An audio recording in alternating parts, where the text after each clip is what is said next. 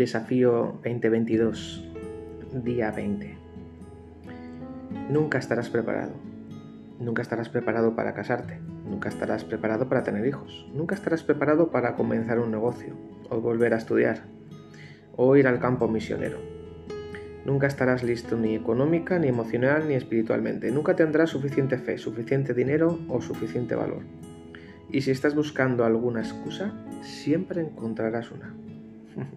El autor de Hebreos dice en Hebreos 11:8, por la fe Abraham, cuando fue llamado para ir a un lugar que más tarde recibiría como herencia, obedeció y salió sin saber a dónde iba.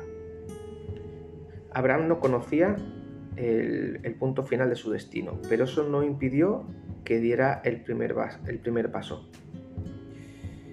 ¿Cuál es el primer paso que necesitas dar en tu viaje? Si das ese primer paso, Dios te revelará el segundo.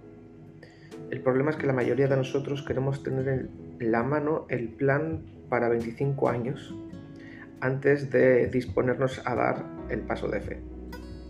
Y queremos saber con exactitud dónde vamos y cuándo llegaremos. Pero, sabes, querido pectoriano y pectoriana, Dios no suele operar de esa forma. Él nos da la revelación que es suficiente en el momento nos da la suficiente gracia y la suficiente fuerza. ¿Por qué? Porque así viviremos diariamente dependiendo de Él. ¿Y sabes cuál es la mejor manera de depender de Él? Una persona que depende de Dios es una persona que ora. Nuestra dependencia de Dios se mide por nuestro grado de oración, por nuestra implicación. El que quiere hacer la voluntad de Dios, ora. El que no, busca la excusa. Y si andas en busca de una excusa, siempre vas a encontrar alguna. ¿Te acuerdas de la famosa frase de preparados, listos, ya? Pues como le pasó a Abraham, eh, en la secuencia de la fe es justo al contrario.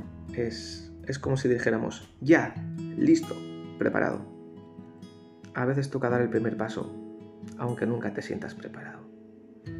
Y si quieres vivir dependiendo de Dios y no tenerlo todo absolutamente controlado, no pongas excusas para tener una vida de oración. Que Dios te bendiga.